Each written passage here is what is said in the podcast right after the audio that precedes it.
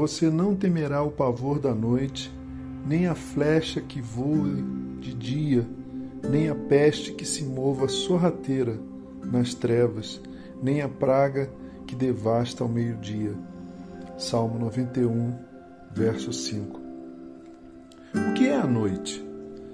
Literalmente ou cientificamente, noite, que chamamos de noite, não passa do espaço de tempo compreendido entre o sol e o amanhecer. É também a escuridão que se faz durante esse tempo. Agora, se pensarmos figurativamente, a coisa ganha outro significado, outro sentido muito mais profundo e distinto. Noite é a falta de claridade. Mais que trevas e escuridão, noite é melancolia, abatimento, tristeza, luto, luta, angústia da mente e do coração. Falar em noite, portanto, é falar de medo, de insegurança, de vulnerabilidade, de preocupação. Percebem como a noite habita nosso imaginário e a nossa imaginação como algo muito mais sério, mais amplo do que o mero período temporal que, se, que percorre a, em que percorre a rotação da Terra, na qual o nosso planeta não recebe a luz do Sol? A noite é muito mais dentro dos domínios e recônditos da nossa alma, muito mais do que aquele tempo, aquela ocasião em que o Sol, a estrela, o astro cuja luz e energia produz vida no nosso planeta. Aquele tempo em que o sol não está no horizonte. A noite é muito mais do que o tempo transcorrido entre o ocaso e a aurora, entre o amanhecer e a escuridão vespertina. A noite é quando tememos a morte. A noite é quando tememos, nos amedronta a peste que anda na escuridão, como comenta o salmista no verso 6 do Salmo 91. Então, gente amada, meus irmãos e minhas irmãs, como ter paz em meio à noite escura dessa inimaginável e aparentemente interminável, mas veja, só aparentemente interminável pandemia, essa peste que anda na escuridão da desinformação, essa ameaça que nos tira o sono e que nos amedronta. E nos amedronta diante da incapacidade final e definitiva da ciência, pelo menos em curto e médio prazo, da ciência e da medicina em debelá-la, em nocauteá-la, em vencê-la. Como vencer, como atravessar a noite habitando no esconderijo do Altíssimo? É, esse é o caminho, essa é a proposta feita pelo salmista no Salmo 91, verso 1. Aquele que habita no esconderijo do Altíssimo descansa à sombra do Onipotente. Mas o que é esse esconderijo do Altíssimo?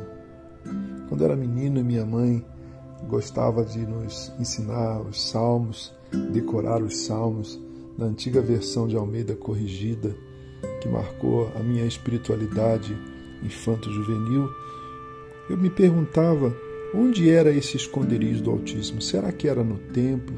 Será que era nos, nos mais altos e sublimes céus? Que tipo de céu? O céu cósmico das minhas histórias em quadrinho? O céu metafísico da minha imaginação e leituras de filosofia na adolescência? Não, nada disso. Habitar em Deus é habitar no próprio Deus o esconderijo do Altíssimo não é um lugar, é uma pessoa, é o próprio Eterno.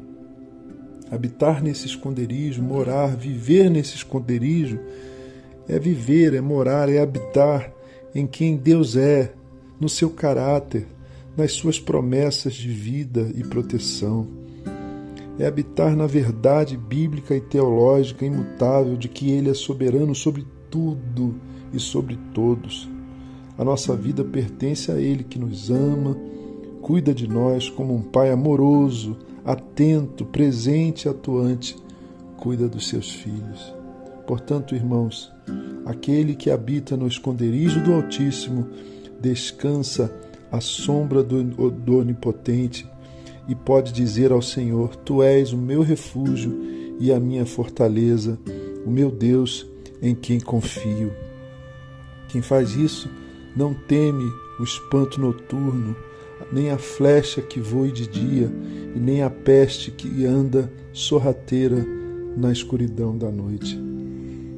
Querido Deus, aqueça o nosso coração nessa manhã bela de vida que tu nos concedes para viver, para viver mais um dia, Senhor, da nossa história contigo, da nossa história com os nossos entes queridos, da nossa história nesse mundo que o Senhor criou para a tua glória, nesse teatro da glória divina que é o nosso planeta, que é a tua criação. Ó Deus, dá-nos tua paz nesse dia, em meio a notícias e a verdades tão amedrontadoras dessa doença, dessa pandemia.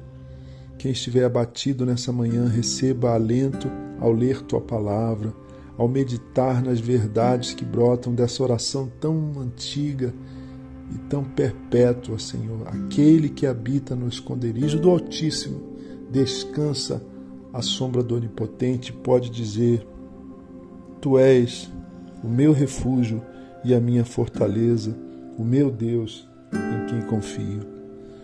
Nós te adoramos, Senhor, nós bendizemos teu nome, nós nos deleitamos por meio da nossa fé, na força do Espírito Santo, nos méritos de Jesus, no teu amor, Pai bendito. Fica conosco nesse dia, livra-nos do mal, porque teu é o reino, o poder e a glória para sempre, Senhor. Amém.